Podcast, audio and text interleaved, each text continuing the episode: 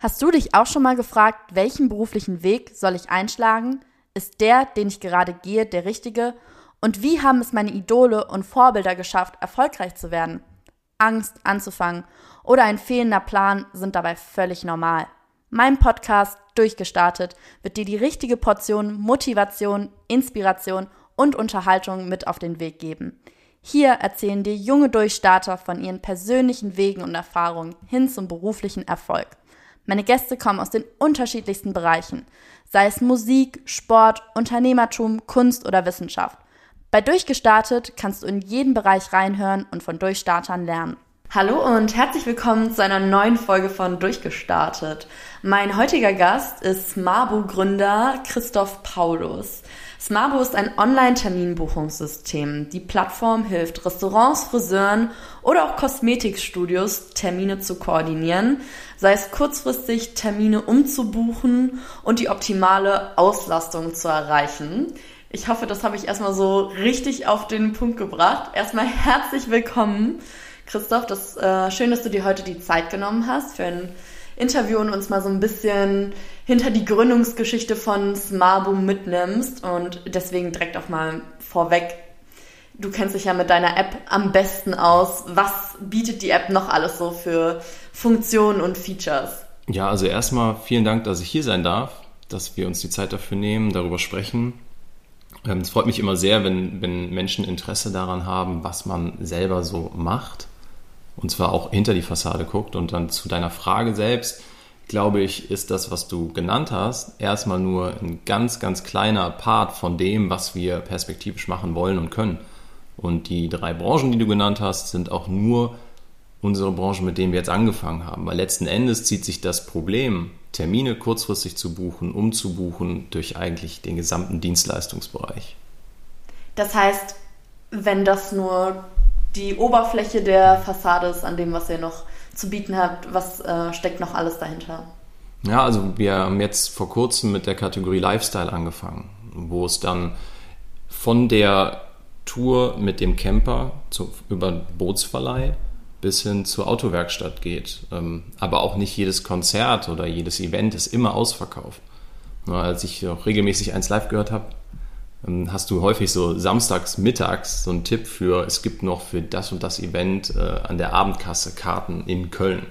Aber ich fahre jetzt eher weniger 60 Kilometer, um da mein Glück zu versuchen. Wenn ich aber jetzt schon wüsste, ich kann es buchen, dann hilft das ja nicht nur mir, sondern letzten Endes auch demjenigen, der das Event ausrichtet, noch die letzten Karten wegzubekommen. Sprich quasi so eine Art Abendkasse, aber schon online? Ja, zum Beispiel. Also wenn man das jetzt auf diese eine Branche oder auf dieses eine ja, Event letzten Endes bezieht. Ne? Weil das Thema, dass nicht alles ausgelastet ist, ist ja vollumfänglich und auch nicht jedes Restaurant ist immer ausgebucht. Ähm, ist das denn unbedingt immer der Anspruch an den Veranstalter, völlig ausgebucht sein oder als Restaurant immer die völlige Kapazitätsgrenze zu erreichen? Ähm, das hängt, glaube ich, ganz, ganz stark davon ab, was ich selber für ein Business habe. Aber grundsätzlich sollte ja meine intrinsische Motivation schon so hoch sein, dass ich ausverkauft bin. Also was habe ich davon, wenn ich irgendwie 20 Karten zurückhalte? Ähm, und letzten Endes sind das alles Geschäftsleute. Also ich glaube, da hat Die keiner vielleicht gar keine Lust haben auf das Event oder auf das ja. Restaurant, wie auch immer. Ähm, die Idee zu Smabu, ist die entstanden, weil du selber irgendwie ein Restaurant hattest, das irgendwie immer noch drei Tische über hatte oder hast du sonst in deinem Alltag, man sagt ja immer so, als Gründer soll man immer erstmal so bei sich selbst im Alltag suchen nach Problemen und dann das Problem mit einer Lösung bestücken. War das bei Smarbo ähnlich? Tatsächlich. Es ist aber entstanden bei einem Glas Wein mit Konstantin, meinem alten Schulfreund. Wir haben uns über elf Jahre nicht gesehen und dann haben wir uns über kennst du wahrscheinlich auch oder viele kennen, so über Friseure in Anführungszeichen lustig gemacht, die immer dann, wenn jemand einen Termin absagt, eine Fahne raushängen.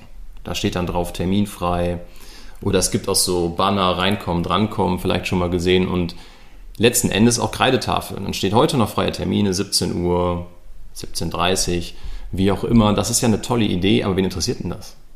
Also wer steht auf, geht, durch die Straßen, weil er so, einen solchen Termin sucht. Die Praxis sieht ja eher so aus, ich rufe da an, wo ich immer hingehe und frage, ob da noch ein Termin frei ist.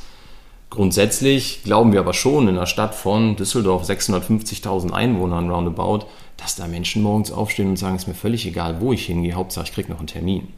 Mhm. Und wie läuft das dann in der Praxis ab? Meistens fragt man ja so den besten Kumpel, Freundin, hey, hast du noch einen Tipp für das Nagelstudio schlechthin oder äh, muss ich die Straßen runterlaufen? Und das ist die Lücke, die wir eigentlich bedienen wollen. Ne? Mhm. Weil letzten Endes fragst du, wenn du was Neues suchst, immer nach Referenzen von Freunden, Bekannten, Verwandten, Arbeitskollegen.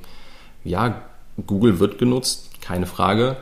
Aber die Bewertungen da helfen dir ja jetzt auch nur sekundär. Wenn da steht Paddy Petster gibt einen Stern, pff, wer ist das? Darunter steht Selina gibt fünf, kennst du wahrscheinlich auch nicht. Sind in der Summe ungefähr drei.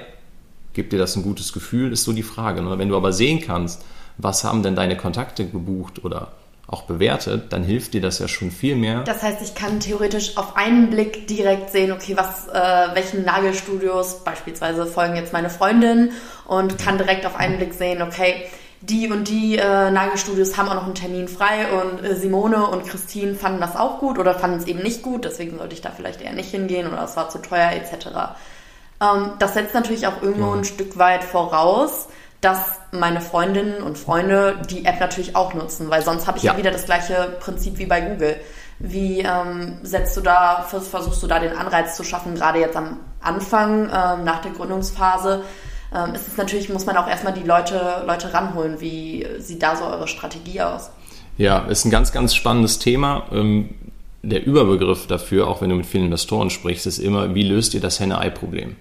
Weil die Stores wollen natürlich möglichst viele Nutzer und umgekehrt wollen die Nutzer möglichst viele Stores und das mhm. bedingt sich ja irgendwie so.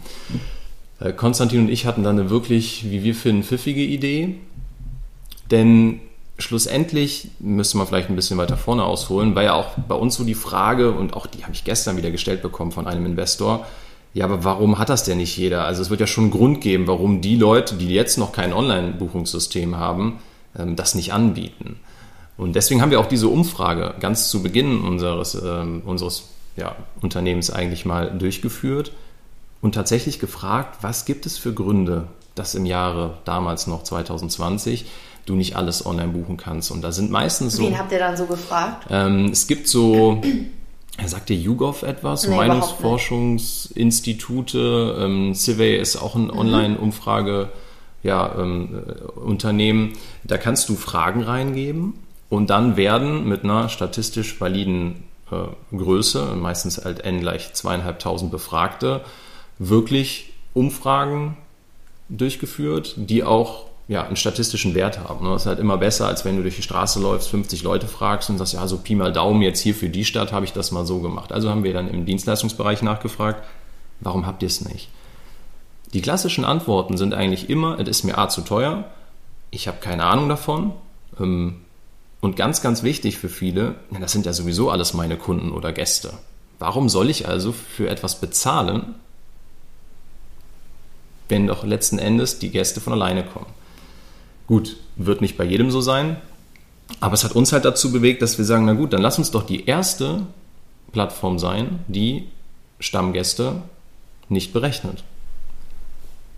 Und zwar machen wir das innerhalb der ersten drei Monate. Das heißt, wenn ein Geschäft bei uns online geht, hat es im Regelfall zwei Monate Zeit, muss keine Buchungsgebühr bezahlen für die einzelne Buchung und jeder, der bis dahin gebucht hat, ist Stammkunde oder Stammgast.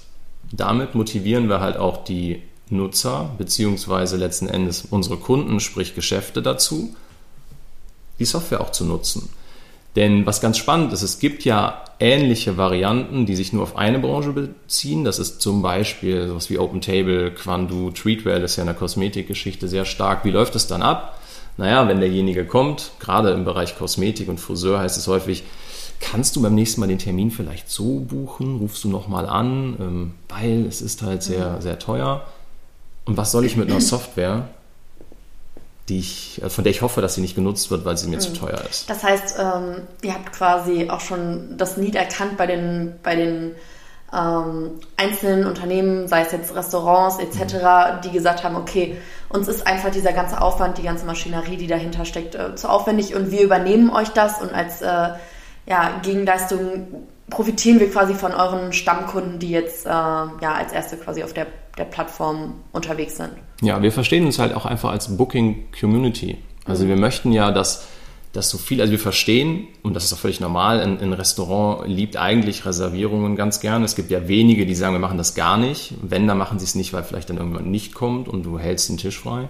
Aber man will ja planen. Ich will ja wissen, wenn ich sage, ich habe frisches Essen immer dann muss ich ja auch vorher wissen, wie viele Leute kommen in etwa. Wie viel Personal äh, habe ich letztendlich genau. da, wie viel Richtig. Materialien kaufe ich etc. Genau, und, und da, da mhm. setzen wir dann halt an. Und deswegen ist unser, unsere Idee, naja, wenn, wenn auch das Unternehmen, der Dienstleister motiviert ist, unsere Software zu nutzen, weil es ihm ja auch einen Vorteil bringt. Er muss nämlich dann diese Stammgäste auch niemals mehr bezahlen. Und wer in zwei Monaten nicht einmal da essen war oder keine Ahnung, hat Nägel machen lassen, der kann kein Stammkunde sein. Das haut nicht mhm. hin. Ne? Im Regelfall geht das komplett auf und freut und motiviert vor allem halt auch die Geschäfte, ja, dafür uns Werbung zu machen. Zu sagen, hey, ich habe hier was ja. Neues.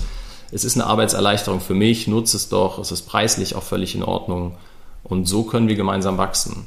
Uns ist aber auch völlig klar, dass wir kein fertiges soziales Netzwerk sind mit äh, über drei Millionen Nutzern in Deutschland. Ich meine, klar, den Anspruch ähm, kann man natürlich auch noch nicht an euch stellen nach einem, einem Jahr der Gründung und äh, da gehört ja noch ganz, ganz viele andere Faktoren mit dazu und natürlich auch ein Quäntchen Glück, dass genug Leute irgendwie davon erfahren, die das ähm, gut finden, dann natürlich auch eine gewisse Planung und Strategie äh, marketingtechnisch dadurch zu starten.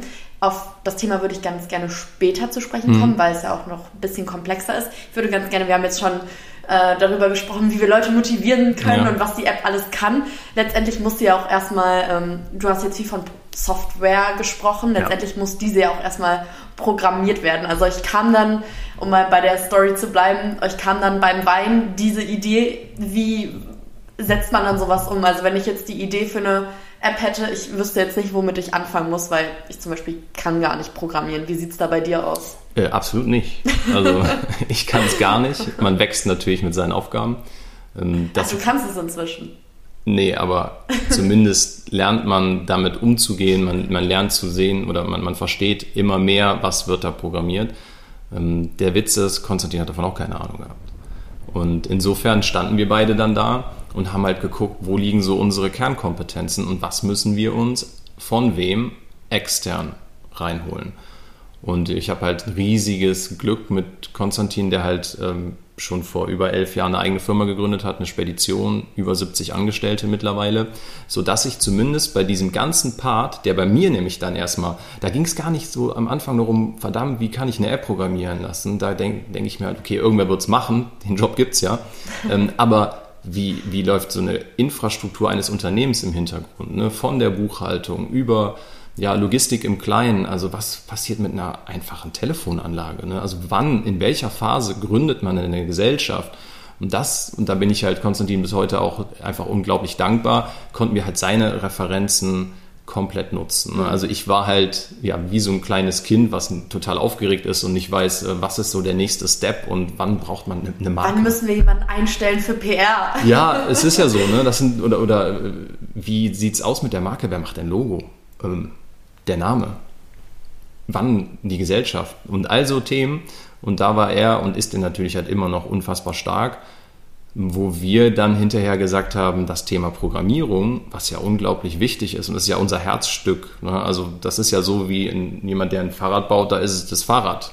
Vielleicht irgendwann auch die Marke, ja, gibt es ja, dass irgendwann eine Marke mehr wert ist als das eigentliche Produkt, aber in erster Linie ist das ja unser absolutes Kerngeschäft. Ne? Also das muss sitzen, das muss funktionieren. Und ähm, da konnten wir dann halt aus meinem Netzwerk letzten Endes profitieren mhm. und haben ganz, ganz viele Menschen gefragt, die eigene Softwareunternehmen haben. Könnt ihr sowas darstellen? Könnt ihr sowas machen? Ja. Das heißt, du gehst quasi ähm, mit deiner Idee, die du da hast, äh, in Auftrag und sagst und guckst dich da in deinem Netzwerk um. Okay, ähm, mhm. was gibt es da für Leute, die mir die Dinge, die ich selber nicht kann, abnehmen können? Ja, es ist natürlich ein schmaler Grad, weil du hast immer super Angst, dass das jemand sofort nachmacht. Oh, wow. Okay. Also mir ging das so, Konstantin genauso. Bis heute ist das eigentlich so ein Ding, wo ja, jemand mit noch mehr Geld, mit ganz viel Geld, das sicherlich auch genauso umsetzen könnte. Ne? Und diese, diese Gefahr läuft halt ständig mit. Und so war es für uns oder für mich halt auch sehr schwer, unglaublich offen mit diesem Thema umzugehen. Ja, erzählst ja erstmal keinem, was du so genau vorhast und Aber und ich und. glaube, ich halte das, um mich da jetzt mal Hm. weit als Nicht-Gründer aus dem Fenster mitzulehnen, ich halte das für einen fatalen Fehler. Weil ich glaube, wenn man Tat, nicht ja. anfängt, seine Idee irgendwo anderen zu erzählen, also ich finde, es gibt nichts, das muss ich auch vorweg sagen, nichts Anstrengenderes als Leute, die einem immer alles unter die Nase reiben müssen und äh, als das Beste verkaufen müssen. Also vielleicht ist es das nicht, dass man sollte nicht mit der Tür ins Haus reinfallen. Aber ich finde, wenn sich die Gelegenheit bietet, ist es immer cool zu erzählen von dem, was man eigentlich macht, um auch andere Leute dafür begeistern zu können. Und sonst brodelt man immer nur in seinen eigenen vier Wänden äh, seine Ideen aus, aber andere erfahren gar nicht davon, was äh, Ja, super schade ist. Ne? Stimmt. Es ist auch echt dieser schmale Grat. Ne? Wir haben uns anfangs sehr zurückgehalten, als wir auch noch nicht viel konkrete Dinge hatten. Aber in Hörbüchern, gerade zu diesem Thema, hast du ganz häufig genau das, was du sagst, ne? dass du halt nicht bis zum letzten Moment damit ja, alleine bleiben solltest, sondern schon versuchen musst, auch das deinem Umfeld zu erzählen. Ne? Auch Menschen, die dir wichtig sind, um mal so ein bisschen Feedback auch einzuholen, ist, da hast du vielleicht eine völlige Schnapsidee. Ne? Also ist das vielleicht einfach witzig, aber es wird hinterher keinen interessieren. Und ähm, Was war so das erste Feedback, was ihr bekommen habt? Also ich krieg's nicht wortwörtlich zusammen, aber die Mehrheit hat eigentlich gesagt, ja, ja, macht ihr mal. Okay, also, Also- die Mehrheit hat es gar nicht verstanden.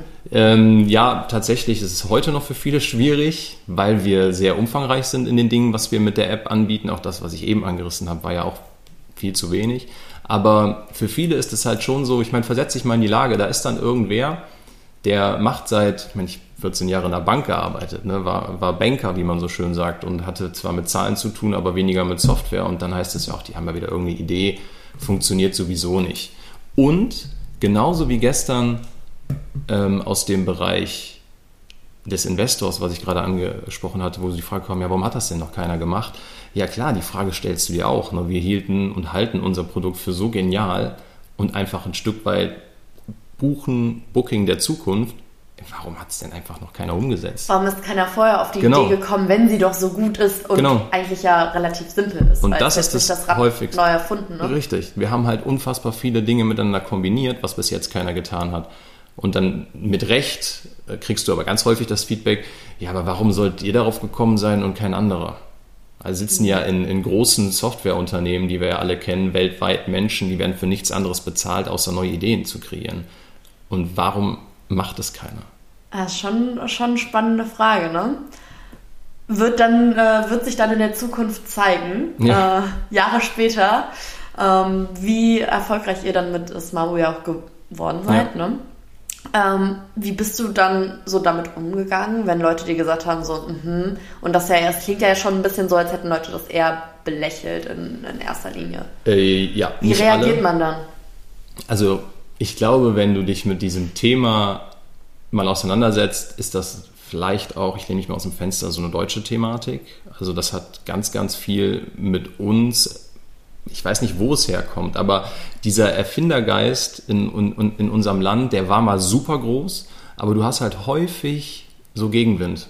Ob das jetzt irgendwelche externen Rahmenbedingungen sind. Aber somit war eigentlich klar und auch äh, mit Konstantin habe ich mich wahnsinnig viel auch in der Zeit ausgetauscht.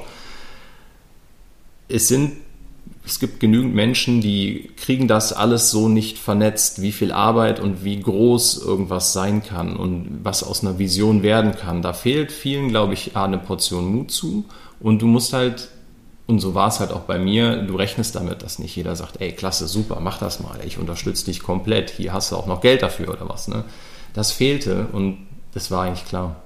Und das ist, wenn du es, wir haben es halt, oder ich höre es halt viel in, in Podcasts und Hörbüchern, es ist auf der anderen Seite des Planeten oder wenn man einfach mal über einen Teich schwimmt, ist das anders.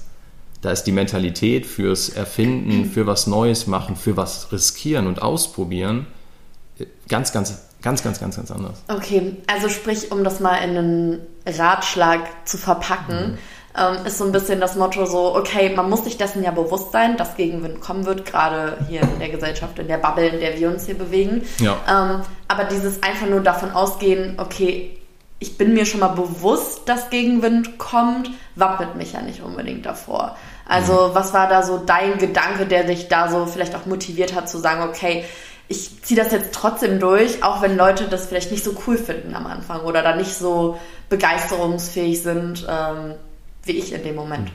Überzeugung. Ich habe ja 14 Jahre meinen alten Job nicht gemacht, weil mir langweilig war, sondern weil es mir auch Freude gemacht hat, weil ich genau das immer tun wollte. Aber du hast halt, also das hat wie so ein Schalter in mir umgelegt. Ne? Du baust eine Idee und sind wir mal ehrlich, also wie häufig, äh, weiß ich nicht, man muss ja nicht immer Wein trinken, ne? kann ja sein, dass man zusammen eine Currywurst isst oder sowas, aber wie häufig entstehen in der Gesellschaft irgendwelche Ideen? Also sind wir ja jetzt nicht, sind wir jetzt kein Einhorn oder die einzigen, die auf irgendeine Idee gekommen sind. Aber das Problem ist, ganz häufig bleibt es bei Ideen. Und der Moment zu sagen, ich glaube daran, mein Mitgründer glaubt daran, lass uns das versuchen, war das, was mich bis heute komplett antreibt. Weil zum allerersten Mal, und ich meine, ich habe ich war ja auch in den letzten Jahren jetzt nicht unattraktiv für den Arbeitsmarkt. Ne? Also klar ist die Branche Finanzen äh, jetzt seit der Finanzkrise nicht immer im, im, besten Licht, aber auch da kommen Leute auf dich zu und sagen, möchtest du für uns arbeiten? Nein, wollte ich nicht. Aber hier habe ich einfach mit Überzeugung gesehen, das kann funktionieren. Mhm.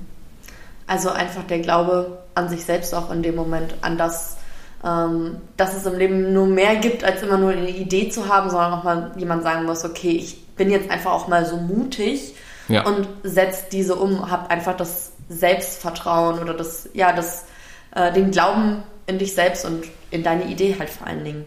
Ähm, wir haben jetzt so ein bisschen darüber gesprochen, wie es zur Ideenfindung kam. Mhm. Ähm, dann das Outsourcing quasi stattfand, äh, zu überlegen, wo sind meine Kernkompetenzen, wo sind die von anderen, was kann ich abgeben nach außen. Ähm, Geld spielt dann natürlich auch eine gewisse Rolle. Wie findet man Investoren oder was war so euer Backup, worauf konntet ihr euch stützen, um das Ganze natürlich auch dann umsetzen zu können? Also wir hatten mit dem Plan, den wir hinterher verfolgt haben, was das Thema Geld oder Finanzen angeht, man muss immer wieder feststellen, man kann alles Mögliche planen, aber es kommt trotzdem anders. Ähm, wie man Investoren findet, die von deiner Idee oder von unserer Idee überzeugt sind, ist zwar nicht ganz einfach, aber du hast, das Universum da ist wirklich groß. Also die Möglichkeiten sind riesig, aber du musst immer wieder aufs Neue die Menschen von deinem Produkt, deiner Idee überzeugen. Und da kommt auch aus der Richtung ja der Gegenwind, den wir eben thematisiert haben. Warum haben Gerade das wenn Leute äh, gezwungen sind, dir Geld zu geben. Ich glaube, an das Geld von anderen Leuten zu kommen, ist das äh, Schwierigste überhaupt. Genau. Ähm, und vor allem dann, wenn es größere Summen werden. Ne? Am Anfang, und da ist es einfach so, dass Konstantin und ich von Beginn an alles selber bezahlt haben. Komplett. Eine App-Programmierung weil wir auch glaubten, es kann für uns strategisch sinnvoller sein, das alles schon zu haben und dann auf Investoren zuzugehen, als mit der bloßen Idee. Mhm. Ne, weil dann ist ja auch so die Frage, und das begleitet einen ja, hast du noch keine App, heißt es ja, aber ihr habt ja noch keine App. Hast du dann die App, die ersten drei, vier Kunden, die ersten Buchungen, dann ist natürlich die Frage, ja, warum habt ihr denn erst drei, vier Kunden? Und ganz häufig wird dann weniger honoriert, was du bis dahin alles schon erlebt, gemacht, getan, geleistet hast. Und immer so dieser Blick in die Zukunft, weil, das muss man ja auch sagen, so ein Investor ist ja nicht die Wohlfahrt. Ne? Also die Idee ist ja, ich will mein Geld einsetzen und es soll mehr werden. Vervielfachen, genau. Ja, und da wird dann schon ziemlich genau hingeguckt. Aber man ist immer wieder dann auch erstaunt, wie groß das eigene Netzwerk ist oder wer mit wem verknüpft ist. Und es helfen mittlerweile, gibt es sehr coole Programme auch vom Land NRW, ähm, Startup Programme, Accelerator-Programme, wo du einfach mit, mitmachen kannst und das Netzwerk wächst. Und irgendwo hört jemand zu und dann kommt wieder jemand auf dich zu und du sprichst jemanden an. Mhm. Aber es ist eine Arbeit, die eigentlich nicht endet.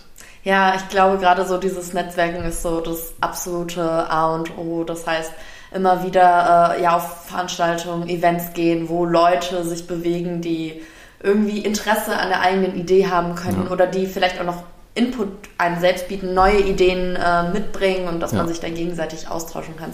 Hast du da vielleicht schon ähm, irgendwelche Tipps, auf was für Veranstaltungen da man, man da am besten gehen kann? Oder was würdest du sagen, wie netzwerkst du? Ähm, gut, das sind zwei Fragen. Womit fange ich an? Wie netzwerke ich? Also grundsätzlich, also ein Teil meiner Freizeit ähm, nutze ich dafür oder ja doch nutze ich dafür, um, um ehrenamtlich was zu tun es ist eher unbekannt, äh, das Roundtable. Das ist ein weltweiter Serviceclub, sowas wie Lions oder Rotaria, die sind ein bisschen bekannter. Ähm, worum geht es da bei Roundtable eigentlich? Helfen wir oder unterstützen wir Kinder, denen es nicht so gut geht. Ne? Und wir sind Deutschland weltweit organisiert und jetzt bei mir Roundtable Krefeld, wir unterstützen dort halt Kinder, denen es nicht so gut geht in Krefeld. Und weil das Netzwerk eben weltweit ist und viele Veranstaltungen hat, bist du da immer mal wieder. Kannst also das auch, oder es war für uns halt auch die Basis, äh, ein, ein Basisnetzwerk. Dann gibt es Unternehmerfrühstücke, wo man dann dabei ist. Und dann gibt es halt tatsächlich zielgerichtetere Dinge nur für Startups. Und da kannst du eigentlich jeden Tag irgendwas machen. Es kostet wahnsinnig viel Zeit. Es ist auch nicht immer unglaublich effizient, weil das, beim Netzwerken hast du so dieses Problem, will ich es nicht nennen, aber man sagt ganz häufig, du brauchst schon so zwei Jahre, bis du an irgendeinem Punkt so tief vernetzt bist, dass auch ganz viel wieder zurückkommt. Also du gibst erstmal wahnsinnig viel und das ist in erster Linie einfach Zeit. Ja, dann hast du hier eine Startup-Veranstaltung in Düsseldorf, dann fährst du zu einem, äh, ja ich sag mal, Pitch-Event ins äh, Emsland. Das sind ja alles Kilometer und Strecke, die du machst aber es hilft dir, um immer wieder neue Leute kennenzulernen. Und jeder hat dann irgendwie zumindest schon mal von dir gehört. Und das ist halt auch so ein, so ein Riesentipp, was viele unterschätzen, sind so Startup-Programme, die häufig auch regional sind. Ähm, es gibt auch überregionale Dinge, aber zu solchen Veranstaltungen gehen. Ne? Also ob das jetzt, um da ein paar Namen zu nennen, so ein Scale-Up NRW-Programm, äh, DigiHub, wir sind jetzt äh, aufgenommen worden als, als gerade neu gestartet, ähm, Tech Hub K67 ist auch in Düsseldorf. In Kooperation mit Aux Money ähm, können wir da jetzt ein Jahr lang Büros mitbeziehen ne? und auch da hast du dann wieder ein neues Netzwerk. Da sind, ich glaube, es haben sich knapp 40 Startups beworben. Wir sind jetzt sechs oder acht, die dann da die Räumlichkeiten nutzen können und reden, reden, reden. Mhm. Und zwar genau das, was du, sorry, eben sagtest, nicht alles für dich behalten, sondern kommuniziere es. Und wenn dir Menschen dabei zuhören, dann ist es unglaublich interessant zu sehen, wer dir irgendwo noch einen Tipp gibt. Ja, und ich glaube auch in dem Moment, wo man selber seine Idee nochmal durchgeht und das äh, quasi selbst ausdrücken muss, merkt man ja oft auch, wo sind die Lücken. Wenn genau. gerade, gerade wenn Rückfragen irgendwie ja. kommen und man die nicht sofort beantworten kann, ist das gar nicht schlimm, sondern es zeigt einem eigentlich nur, okay, ich habe hier noch eine Lücke im System und das habe ich noch gar nicht so zu Ende ausgedacht, weil ähm, man selbst oder ihr seid ja in dem Fall jetzt zu zweit gewesen, ähm, genau. klügelt natürlich nicht das aus, was äh, einem hinterher in Summe 20 Leute ausgeklügelt haben, wenn man mit äh, 18 weiteren Personen irgendwie über das Thema gesprochen hat, was ja vollkommen normal ist. Ähm, du bist jetzt auf so ein Event gegangen, hast gut genetzwerkt, äh, mhm. hast viele Leute kennengelernt, deine Idee hat sich rumgesprochen und du hast die Lücken im System gefunden. Wie schaffst du es dann hinterher den Kontakt zu den Leuten aufrechtzuerhalten oder gegebenenfalls, was ich zum Beispiel immer schwierig finde, ist, okay, ich habe jetzt Person XY kennengelernt, die macht, ähm, weiß ich nicht, das und das oder ist, um jetzt vielleicht ein konkretes Beispiel zu nennen, ist jetzt Videograf. Mhm. Wie gehe ich jetzt auf die Person zu und ähm, sage dann, okay, äh, ich weiß ja, du machst das und das, äh, ich bräuchte dich mal hier und hierfür. Also ähm, ich hab, weiß nicht, aber ich habe manchmal so ein bisschen das Gefühl, okay, ich traue mich gar nicht so dann direkt zu fragen, okay, ich bräuchte dich mal Kann für das Projekt. Ja. Ähm, wie, wie umgehst du, gehst du das? Ehrlicherweise gar nicht, weil das Gefühl habe ich heute noch. Ähm, es ist aber Du weißt, was ich meine, ne? Ja, das ist auch schwer zu beschreiben. Das ist so, ja, weil, weil du immer denkst, aber ich, ich weiß nicht, ob das auch Mentalitätsfrage ist, aber du, du denkst immer, boah, ich will denjenigen jetzt aber nicht ausnutzen. Oder, Total. Oder ich, ich, ich habe so eine Art Schamgefühl davon, den jetzt zu fragen, dass ich seine Hilfe brauche. Ähm, ich habe für mich irgendwann einfach gesagt, mach es. Also jetzt vielleicht nicht so subtil und ganz einfach, hör mal du, ich brauche dich mal. Ähm, ich meine, im Endeffekt weiß derjenige ganz klar, warum du ihn anschreibst. Ne? Das mhm. machst du nach einer Woche nicht, äh, weil du ihn nochmal sehen willst, weil der Kaffee so lecker war, sondern im, im, Regelfall halt schon, weil da irgendein Business hintersteht. Ja. Nur, man muss ja auch so sehen, die meisten, nimm mal das Beispiel deines Videografen, der würde wahrscheinlich für dich nicht ehrenamtlich arbeiten, sondern für ihn würde auch was dabei rumkommen. Ganz häufig siehst du aber auch die Menschen immer, immer wieder. Das gerade auf diesen Startup-Veranstaltungen siehst du ganz häufig immer dieselben Personen. Und so rufst du dich automatisch in Erinnerung. Und ich frage dann halt auch ganz klar, LinkedIn. Also ich kann es immer nur empfehlen, da äh, sich gut zu tummeln, weil man halt auch sehen kann, wenn man fremde Leute aufruft, wer in meinem Netzwerk ist denn Kontakt da? Also dann könntest du, selbst wenn du die, deine, ich nenne sie jetzt mal ganz frech, Zielperson gar nicht kennst, kannst du zumindest über einen Kontakt nach einem Intro fragen. Und das ist halt immer ganz cool, dass du die Leute nicht kalt anschreibst und dann musst du es einfach riskieren. Weil zu verlieren hast du nichts, denn ein Nein hat man sowieso schon in dem Ja, Moment, wo man, sich nicht, genau, äh, ja. wo man sich nicht traut zu fragen. Ne? Aber es, Ja. ist, es ist so. Aber ja, das ähm, ist, glaube ich, immer wieder ganz gut, sich das so vor Augen zu führen. So letztendlich, so ich glaube, es kommt immer so ein bisschen darauf an, dass man einfach lernt, so eine gewisse Sensibilität dafür zu entwickeln, nicht unhöflich in der Frage zu Genau. klingen und einfach mit einem gewissen Respekt gegen, gegenüber der Arbeit oder der Dienstleistung oder dem Produkt, wie, wie auch immer, einem der Gegenüber irgendwie äh, leistet, dem gewissen, Re- mit einem gewissen Respekt äh, zu entgegnen. Und dann sollte man sich eigentlich auch nicht schämen zu fragen. Du hast gerade das Thema LinkedIn angesprochen, finde ich super spannend, weil ähm, ich LinkedIn ehrlicherweise noch nicht so ganz verstanden habe. Also was so ein bisschen das Ziel dahinter ist, alle reden irgendwie davon. Und letztendlich ist es doch eigentlich auch nur Social Media, also wie Instagram nur bisschen seriöser und jobbezogener. Oder würdest du es anders beschreiben? Gar nicht mal. Ich würde es genauso, ich würde es genauso beschreiben. Ne? Also gerade wenn du, also noch ist LinkedIn so. Ne? Also gefühlt, äh, man liest es auch immer wieder, es ist so in den letzten drei, vier Jahren stark angestiegen. Die Plattform gibt es ja schon länger.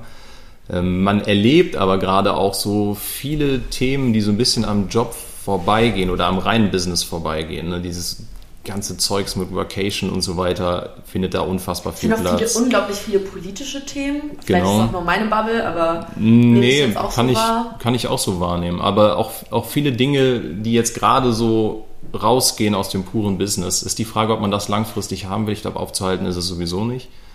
Ähm, Ich schätze es aber immer noch, weil eben, du hast eben das Wort seriös genannt, das steht dort halt immer noch im Vordergrund Arbeit, Business, in welcher Hinsicht auch immer dein Business aussieht, vergleiche ich das mit anderen Netzwerken, wo ja wahnsinnig viel Werbung auch drin steckt und, und Marketing und vielleicht einfach eine Bling-Bling-Welt, da ist LinkedIn halt noch weit von entfernt. Also nutzt du quasi LinkedIn so ein bisschen als Tool, um wie bei anderen sozialen Netzwerken rauszufiltern, okay, was, was gibt's da äh, für Leute, die irgendwie interessant sind, wie kann ich online mit denen in Kontakt treten, nur halt eben, dass man da nicht eine, so eine gefilterte Bubble von äh, Genau. Leuten hat, die halt sich da einfach nur selbst inszenieren, sondern alles so ein bisschen realer vielleicht dann auch, was heißt realer ist, aber berufsbezogener, berufsbezogener ist. Das glaube ich auch. Und ich meine, ich kenne jetzt den Algorithmus von Instagram nicht, aber du kriegst ja häufig schon dann Personen vorgeschlagen, die vielleicht ähnlichen Content produzieren, ähm, wo andere aber auch schon folgen, wie auch immer. Und bei, bei LinkedIn ist es halt wirklich berufsbezogen. Und du kannst halt konkret sagen, äh, ich brauche jetzt Menschen aus dem Softwarebereich oder HR oder sonst was. Und das hilft natürlich, also das andere ist halt einfach was völlig anderes. Ja, ne? Das ist weder das eine gut noch das andere schlecht, nur ich finde... Man kann es gar nicht richtig vergleichen. Genau, in dem richtig, ja. Ist zwar beides irgendwie social und beides irgendwie Ja. online, aber ähm, ja, nicht vergleichbar, Ja. weil wenn ich jetzt so an mein Instagram denke, da steht jetzt auch nicht in der Biografie drin, ich mache das und das beruflich und bei LinkedIn halt schon. Ne? Deswegen äh, daher vielleicht die Idee. Ist das dann so, dass wenn du jetzt Leuten eine Anfrage schickst, direkt irgendwie denen einen Text schreibst, so hey, äh, ich bin äh, ich bin der Typ von Smarbu und äh, ladet euch mal die App runter oder Nee, wie nicht. funktioniert das bei LinkedIn? Für den absoluten Laien, der die App jetzt noch nie gesehen hat. Ich würde das, ähm, also sowas mache ich da gar nicht. Weil ich weiß nur, dass ich das auf LinkedIn immer bekomme, weswegen ich immer so einen Bogen irgendwie bis jetzt um diese App gemacht habe. Ist, äh, kaum hast du irgendjemandem eine Anfrage geschickt, kommt dann direkt so, ja, äh, hier das und das und ich will dir noch das und das verkaufen. Genau, also das hast du halt schon häufig, aber das ist jetzt nicht meine, meine Richtung. ne? Also ich gucke halt wirklich, wen hast du auf dem letzten Event getroffen, äh, wo hast du auch gute Gespräche gehabt. Ne? Also sei das ja auch ein anderes Gründerteam, ne? wo du auch von lernen kannst, wo man sich austauschen kann. Ja, und dann kannst du eben noch kurz, also äh, vielleicht haben die dich innerhalb von 24 Stunden wieder vergessen, aber im Regelfall kannst du dann noch dazu schreiben, hey, wir haben uns gestern getroffen, würde mich über eine Vernetzung freuen. Da sagt auch keiner eigentlich nein. Nie passiert. Aber so diese klassischen, ich möchte, weil LinkedIn, muss man überlegen, unsere Zielgruppe bei Smarbu ist ja ein Dienstleister, ist dann vielleicht die Restaurantkette oder aber Segelbootverleih, Tretboot, keine Ahnung, irgendwas. Das ist ja nicht so das, äh, ja, ich will jetzt sagen, das Klientel, welches sich bei LinkedIn tummelt. Also deswegen kann ich da so gar keinen nicht wirklich im Rahmen B2B irgendwie eine Lead-Generierung starten. Also, Meine Einschätzung. ja, wahrscheinlich eher unwahrscheinlicher. Man findet ja dann doch äh, irgendwie dann eher die Leute, die ähm, selbst für das Unternehmen tätig sind Genau. als äh, Freelancer oder wie auch immer Genau, an, anstelle ja. von denen, denen dann das Restaurant gehört. Also, naja, aber äh, muss man dann gucken. Du sprichst es gerade selber an, Thema Marketing. Was waren Mhm. da so eure Strategien, wenn es nicht auf LinkedIn der Werbetext war? Ja, äh, das haben wir tatsächlich nicht gemacht. Äh, Das fing ja bei uns schon ganz früh an. Also ich habe mir auch nie Gedanken dazu gemacht, aber wie sind deine Farben? Was ist dein Brand? Was willst du verkörpern? Welches Logo hast du? Name. Wir haben eine Marketingagentur anfangs dafür bezahlt, uns Namen rauszusuchen. Konstantin und ich werden nie vergessen, es war im September 2020, wir saßen da vor unserem ähm, Laptop, haben uns dann gemeinsam auch getroffen, um die Präsentation dann online zu sehen, weil das war für uns ja das Ereignis. Ne? Wahnsinn, wir gründen ein Unternehmen und da sehen wir gleich den Namen. Es war Fremdschämen.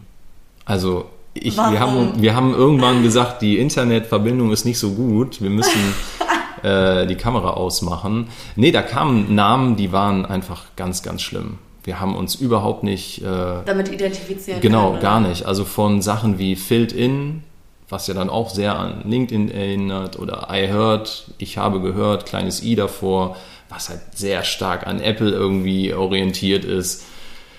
Ja, und ich glaube, das Allerschlimmste für uns war Local Focal. Das haben wir auch äh, gar Und nicht. dafür habt ihr eine Agentur bezahlt. Richtig, genau. Und, Würdest äh, du nochmal auf eine Marketingagentur zurückkommen? Ja, unbedingt. Ja? Ja, doch, das schon. Aber das war Also eine du bist Erfahrung. nicht traumatisiert. Nein, gar nicht. Aber äh, schlussendlich haben wir uns Smabu selber ausgedacht. Okay. Und ähm, Wofür steht Smabu? ich habe schon gedacht, du fragst gar nicht mehr. äh, also wir hatten eine, eine Phase, wo wir wahnsinnig viele Hörbücher uns reingezogen haben zu diesen Themen, Markenfindung. Und wir wollten etwas haben, was du eigentlich international verwenden kannst, fast immer gut aussprechen kannst und eigentlich auf den ersten Blick keiner weiß, was es heißt. Wenn man es ausspricht oder zusammensetzt, dann schon. Smabu steht für Smart Booking. Aha. Okay, eigentlich super, eigentlich super simpel. Eigentlich schon, aber du kannst es erstmal nicht greifen Ja, total. und denkst dir, oh, das ist irgendein Fantasiename. Habt ja auch ein äh, Kolibri als Logo. Genau, richtig. Ich dachte, du dachtest schon, ich frage nie danach. Ach, nach dem Kolibri. oder? Wofür steht der Kolibri? Wir möchten damit genau das symbolisieren, was Smabu ausmacht. Dieses kurzfristige, ultra kurzfristige, smarte und genauso wie ein Kolibri, der ja auch sich in Windeseile bewegen kann und trotzdem immer wieder Pi gerade in der Luft steht. ähm, Das ist das, was wir füllen wollen. Wir möchten halt eben, dass du zwar kurzfristig Termine machen kannst, ähm, aber gleichzeitig eine Verlässlichkeit, eine Konstante für den eben unseren Geschäftspartner da ist. Dass er davon ausgehen kann, die Buchungen werden durchgeführt, es sind keine Fake-Buchungen etc. pp. Also diese, diese Kombination aus Flexibilität und Ruhe, das ist eigentlich das, was wir damit zum Da merkt man schon, wie viel Arbeit hinter so einem Logo, hinter dem Namen eigentlich steckt. Also wie viel Idee damit äh, verbunden ist, wie viel Gedanken man sich machen muss, auch Farbgebung, was symbolisiert, welches Zeichen, wofür steht das, was für Assoziationen ruft das im Kopf des Betrachters, des Nutzers dann natürlich letztendlich Ja. äh, auch auf. Ähm, ich denke auch so gerade ähm, wie, nicht Datenschutz, aber ähm, man muss ja auch gewisse rechtliche Dinge beachten, dass man jetzt irgendwie nicht Sachen kopiert. Inwiefern musstet ihr darauf Rücksicht nehmen? Ähm, Also wir haben dann hinterher, nachdem wir Marke letzten Endes für uns so kreiert hatten, das Ganze über einen, einen Markenanwalt halt entsprechend prüfen lassen und le letzten Endes auch schützen. Ja, Also das, das musst du schon machen, weil es gibt nichts, was schlimmer ist. Du rennst mit einem, mit einem Claim, einem Slogan, so smart war Booking noch nie, rennst du los und irgendwie so nach sechs Monaten äh, spricht dich mal jemand drauf an, hey, hast du denn mal da gesehen? Also das wird ja schon 43 Mal verwendet. Kannst du nicht machen. Ne? Und wir haben das weltweit prüfen lassen, aber entsprechend äh, in Europa eintragen. Ähm, Das funktioniert, aber es ist schon eine spannende Zeit, weil es kann tatsächlich sechs Monate lang jeder entsprechend bei dem Register Einspruch einlegen und sagen, hey Moment, das ist aber eigentlich mein Name. Und dann geht's los. Oh wow, da ist man ja wahrscheinlich permanent irgendwie genau. am Schwitzen. Ne? Du warst halt schon in den sechs Hoffentlich Monaten. geht der Kolibri nicht fliegen. du, du, du druckst ja erste Flyer, du machst so mhm. ersten Merch für entsprechend dann die Stores, die mit dir anfangen. Und du lebst eigentlich mit der ständigen Unbekannten, kannst du es alles wieder vernichten. Aber es ist gut gegangen. Toi, toi, toi. Hoffentlich kommt jetzt nicht nach dem äh, Interview jemand um die Ecke. Ja, by the way, Felicia, das durchgestartet Logo. Der mhm. Telefonhörer, mm -mm, ist nicht. Ist meiner, ja. Ist meiner. Geht so, geht so nicht. Hoffen wir mal, dass hier keine äh, Markenanwälte zuhören. Ähm, ihr habt jetzt ein Logo, ihr habt einen Namen, ihr mhm. habt euch Farben dafür überlegt. Äh, was war eure. Ihr hattet die App natürlich zu dem Zeitpunkt auch. Ähm, was war eure erste Marketingkampagne? Wie geht man mit, mit dem fertigen Produkt dann an die Öffentlichkeit? Ja, mit dem fertigen Produkt sind wir erstmal noch gar nicht wirklich an die Öffentlichkeit gegangen, weil wir so, ein, so eine Art ja, Proof of Concept dann gestartet haben. Ne? Wir hatten drei äh, Partner, die gesagt haben, hey, finde ich ein super geiles Konzept und vor allem dieses Social Booking, was wir damit mit einführen, was es ja so in der Form eigentlich auch noch nicht gibt, ähm, das wollen wir mal testen, da sind wir dabei. Und dann haben wir natürlich äh, diese drei Geschäfte, die mit uns das Vertrauen geschenkt haben, auch mitbeworben, waren in einem, ja, in einem lokalen, in einer lokalen Zeitung mit einem, mit einem Artikel und natürlich eher laienhaft auch Social Media ein bisschen Aktivitäten. Da hat eine, eine, eine Studentin uns da unterstützt, weil wir konnten es nicht besser und äh, sie hat zumindest auch die Zeit und ein bisschen äh, Spaß daran gehabt. Und das waren so die ersten Marketing-Dinge. Ne? Mit, den, mit den ersten Investoren kamen dann aber halt auch größere Kampagnen ne? In, im Bereich SEO, SEA. Ähm, Für den Laien, was heißt das? Ähm, es geht alles um dieses Thema Google.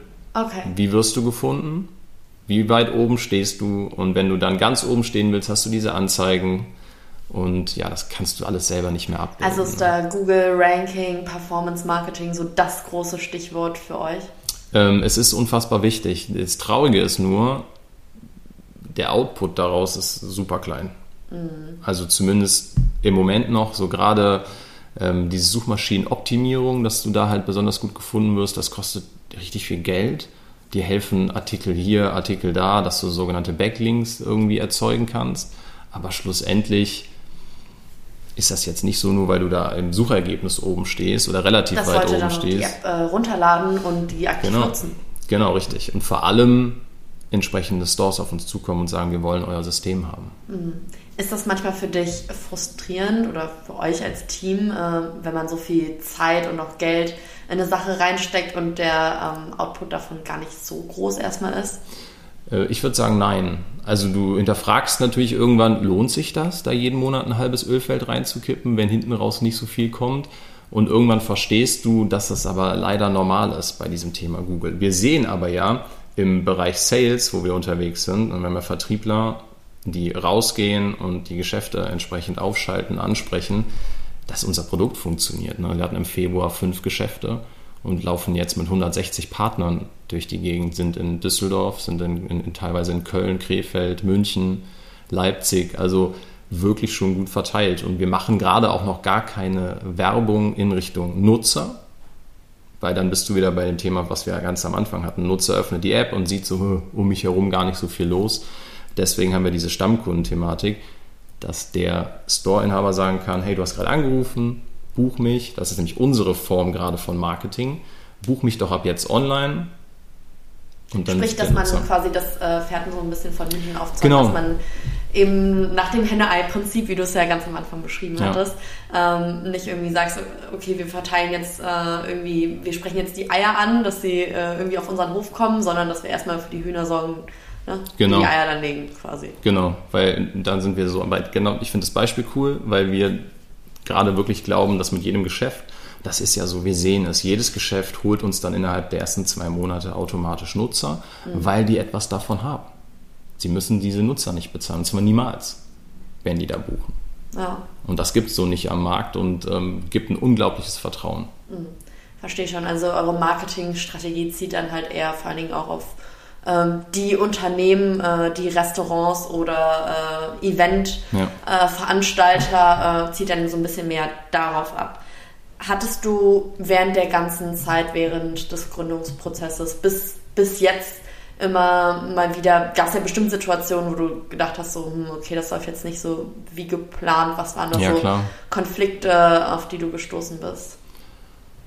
Also das hat viel bei mir auch damit zu tun gehabt, dass ich ja lange Zeit auch beide Jobs gemacht habe, ne? also Bank und dann ähm, Smabu. Das, das funktioniert irgendwann absolut gar nicht mehr, bringt dich echt an die Grenzen, weil du kannst nicht jeden Abend nach Feierabend auch nochmal vier, fünf Stunden da investieren. Ähm, und ich glaube, ein großes Learning ist bei uns auch gewesen, dass du verstehen musst, dass nicht alles immer sofort geht, dass viele Dinge einfach Zeit brauchen. Und ich meine, Gerade jetzt wie Beispiel Google. Genau, Beispiel Google oder generell das Thema Marketing. Du hast ja selten irgendwelche Kampagnen, die du einmal startest und es geht alles sofort durch die Decke. Du zahlst auch viel Lehrgeld, auch das haben wir, ne, wo, wo wir Menschen ja ein bisschen Vertrauen geschenkt haben, was einfach nicht funktioniert hat.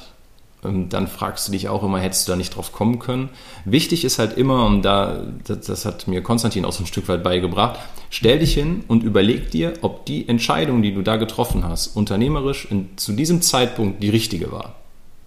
Weil du weißt ja nicht, was danach kommt. Jetzt kommt dir jeder um die Ecke und sagt, hättest du mal so machen müssen, war ja klar, dass das funktioniert oder nicht, wie auch immer. Aber du bist ja in einer anderen Situation und du weißt ja nicht, was in Zukunft passiert. Und du musst dir immer überlegen, hast du da richtig gehandelt?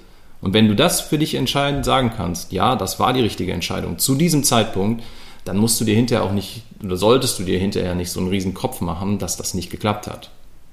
sondern vielmehr äh, sagen, okay, ich konnte da immer irgendwie was draus mitnehmen. Genau. Und sei es so, die Erfahrung ist nicht nochmal so zu machen, weil. Ja, definitiv. Oder du kannst diesen Tipp halt auch weitergeben. Ne? Also das ist unglaublich wertvoll. Was wären da äh, für Tipps? Also was, welche Fehler würdest du im Nachhinein auf gar keinen Fall nochmal so machen? Das ist eine sehr, sehr schwierige Frage, weil ich nicht sagen kann, dass wir riesengroße Fehler gemacht haben. Im Gegenteil, wir haben unfassbar viel richtig gemacht und das ist das, was du dir immer wieder anschauen musst. Aber wichtig ist, dran zu bleiben und wenn du selber was von etwas überzeugt bist, dann versuche das auch nach außen zu tragen. Und lass dich nicht von Menschen, die vielleicht auch ein anderes Mindset haben. Ich meine, was haben wir für ein Geschäftsmodell? Eins, was sehr kapitalintensiv ist und was unglaublich groß werden kann. Da muss man einfach sagen, da kommt auch nicht jeder mit klar. Also ich, bei meinen Eltern sehr schwierig, denen zu erklären, dass wir eben nicht Fahrräder produzieren, wo du genau weißt, greifbar auch Genau, ist, wo ne? es einfach greifbar Jeder fragt ja auch, ja, jetzt machst du das Vollzeit, lohnt sich das denn schon? Funktioniert das alles? Das ist ja gerade gar nicht der Punkt. Ne? Und da, das ist für viele echt schwierig, diese Mhm. Geschäftsmodelle. Woher nimmst du diesen Mut? Also darum geht es ja jetzt die ganze Zeit schon immer wieder, zu sagen, okay, glaub an dich, hab Ja. das nötige Selbstvertrauen. Aber also das ist ja nicht eine Sache, die man einfach äh, hat. Du vielleicht schon, aber wenn man das jetzt, versetze ich mal in die Perspektive in jemanden, der das nicht hat. Ja. Der zum Beispiel die Eltern da noch intensiver im Nacken hat, die sagen, mein Junge, stell doch einfach wie wir seit 50 Jahren das Vanilleeis her. Warum kannst du's, du kannst auch Schokoladeneis machen, aber belass es doch dabei. Warum muss es jetzt irgendwie sowas Riesiges sein? Ähm, wie schafft man es dann so? Stellt man sich dann vor den Spiegel und äh, sagt sich dann jeden Tag so, du bist es, du kannst es und deine Idee ist der Wahnsinn? Oder was wären da so Tipps, die du geben kannst? Ja, also das mit dem Spiegel mache ich so tatsächlich nicht. ich habe Aber tatsächlich schon Leute kennengelernt, die das Ja? machen und das soll funktionieren. ja, vielleicht fange ich damit mal an. Aber ich, ich glaube, dass man muss sich selber halt fragen, ist man davon überzeugt? Ähm, Von dem, was man sich überlegt hat. Und dann ist es wichtig, tatsächlich auch mit anderen darüber zu sprechen und vor allem versuchen, sich mit Menschen zu unterhalten, die dich ja vom Mindset her da auch unterstützen. Und wenn es dann eben die Eltern sind, die dann Und wenn alle sagen, ist scheiße. Tja, du machst, wir haben zum Beispiel ja auch, eben weil jeder erstmal gesagt hat, ja, das gibt es deshalb nicht, weil es Unsinn ist. Also haben wir Umfragen gemacht. Wir haben das Geld in die Hand genommen und haben repräsentative Also Umfragen sich dann gemacht. konkret Leute suchen, die Genau. es gut finden. Ja, die es gut finde. Ich meine, du Und brauchst ja niemanden, der. Argumente dafür haben. Das ist eher wichtig. finden. Das ist eher wichtig, ne? weil du wirst immer irgendwelche äh, Menschen haben, die hinter dir herrennen und sagen, ja toll, toll, toll, toll, toll, nur Heißt um aber nicht, gut dass es toll ist. Richtig, ne, das musst du ja auch versuchen zu filtern. Aber wichtig ist, versuche dann deine Idee irgendwie mit belegbaren äh, Dingen zu untermauern. Und dann war das bei uns eben die sauteure Umfrage, wo wir wussten, okay, es gibt einen riesen Prozentsatz. Die nutzen es nicht, die Gründe liegen auf dem Tisch, also muss ein Produkt drumherum bauen.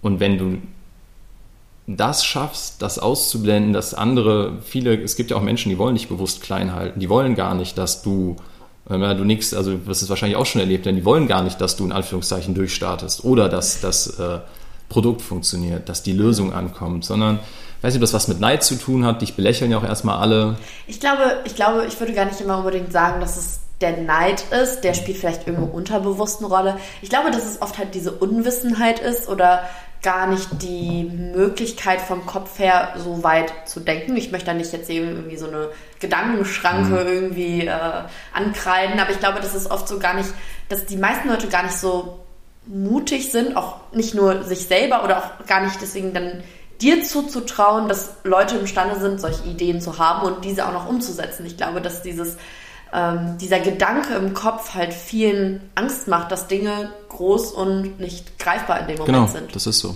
Das ist so. Und weil wir halt immer noch hier in, in Deutschland sind und fast alle großen Softwarefirmen nicht hier sitzen. Silicon Valley sitzen, ne? Ja, und das kannst du dir halt auch dreimal am Tag anhören. ne? Warum Deutschland und, und, und. Und das ist natürlich Ich fand, äh, ich fand die Idee oder den Gedanken ganz schön zu sagen, okay, ich suche nach Argumenten. Ich glaube, das kann man auch auf jeden anderen Bereich übertragen. Genau. Also auch wenn man jetzt persönlich mit sich selbst irgendwie schwächelt oder äh, selbst irgendwie selbstbewusster werden möchte, sich nach Argumenten umzuschauen und nach Gründen zu suchen, warum man selbst denn toll ist. Und ich glaube, dass man immer irgendwie was findet, was an einem selber oder an seiner eigenen Idee, an seinem eigenen Produkt, dass man irgendwas daran findet, was daran gut ist. Sei es jetzt, ob man Musik macht oder äh, weiß ich nicht, äh, selbst irgendwie Sportler ist. Ja. Äh, man findet immer irgendwie was, was gut ist. Und das äh, ja zu highlighten für sich selber und sich das immer wieder ähm, vor Augen zu führen, was kann ich eigentlich? Ähm, Selbstbewusstsein ist ja auch eben nicht dieses, okay, ich äh, bin der Allergeilste und meine Idee ist das Allerkrasseste, sondern sich seiner Selbstbewusstsein, also seine Ja. eigenen Stärken sowie auch natürlich Schwächen zu kennen, ne? Dass man halt eben dann nicht diesen Überflieger, den, den bekommt und äh, alles über Bord wirft und da blindlings irgendeiner Idee hinterher rennt, die überhaupt nicht gar nicht Hand und Fuß hat, sondern sich Selbstbewusstsein bedeutet letzten Endes Stärken und Schwächen abzuwägen. Ne? Ja, absolut. Kleine Buchempfehlung. Ähm, wenn du deinem 18-jährigen Ich selbst auf der Straße begegnen würdest, Oh Gott, ja. äh, was würdest du ihm sagen? Äh, boah, schwierig. Ich war ein komplett anderer Mensch. Ganz, ganz anders. Ähm, ja, mit 18 fängst du ja auf einmal an, Auto zu fahren. also bei uns war das so. Ähm, was würde ich ihm sagen? Ich würde vor allem auch sagen, egal was du planst, es kommt anders. Und es ist auch gut so, dass es anders kommt. Also mach dir gar nicht so den großen Kopf, was passiert mit dir oder deiner Umwelt, sondern lass das vielleicht auch so ein Stück weit auf dich zukommen. Weil ich habe mit 18 nicht gedacht, dass ich jetzt zum Beispiel heute hier sitze und mit dir über, Die Gründung von, die Gründung äh, von Smabu spreche. Da war ich so weit von weg. Ich hatte so Angst auch vor dem Arbeitsmarkt und vor dem Leben, was dann nach der Schule kommt. Sprich, ähm, die große Pointe am Ende ist, hab das nötige Selbstvertrauen und Ja. Selbstbewusstsein in dich. Lieber Christoph, vielen lieben Dank, ähm, dass du heute uns ja mal so ein bisschen auf deinen Gründungsweg mitgenommen hast und deine kleinen Trip, äh, Tipps und Lifehacks geteilt hast zum Thema Selbstbewusstsein. Ich hoffe, es hat dir auch ein bisschen Spaß gemacht. Und, Ja, natürlich. Ähm, natürlich, klar, was sollst du auch anderes jetzt sagen? ähm, in diesem Sinne wünsche ich euch alle noch einen erfolgreichen Tag und bis zum nächsten Mal. Vielen Tschüss Dank. zusammen.